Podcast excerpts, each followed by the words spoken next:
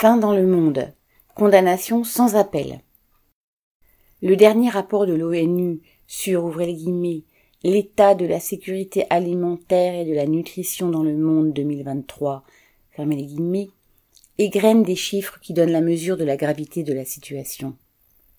L'an dernier, 2,4 milliards d'êtres humains ont souffert d'insécurité alimentaire, dont 900 millions de manière grave. C'est 122 millions de personnes supplémentaires par rapport à 2019. En 2021, 3,1 milliards de personnes n'avaient pas de quoi s'alimenter de manière correcte.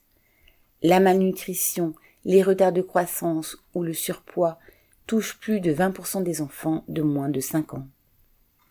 Les institutions internationales présentent la relative stagnation des chiffres depuis 2021 comme un signe positif. Pourtant, tous les objectifs de réduction de la faim dans le monde répétés depuis des années à chaque congrès international se sont révélés inatteignables. L'ONU accuse la pandémie de Covid-19 ou encore la guerre en Ukraine. Si ces événements ont contribué à aggraver la situation, ils n'expliquent pas la tendance de fond.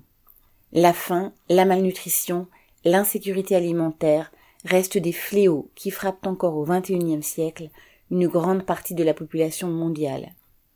En excluant du marché des milliards de pauvres, ce système économique est directement responsable de cette situation. Elle est d'autant plus scandaleuse que l'humanité disposerait des moyens nécessaires pour satisfaire les besoins de tous. Camille Palieri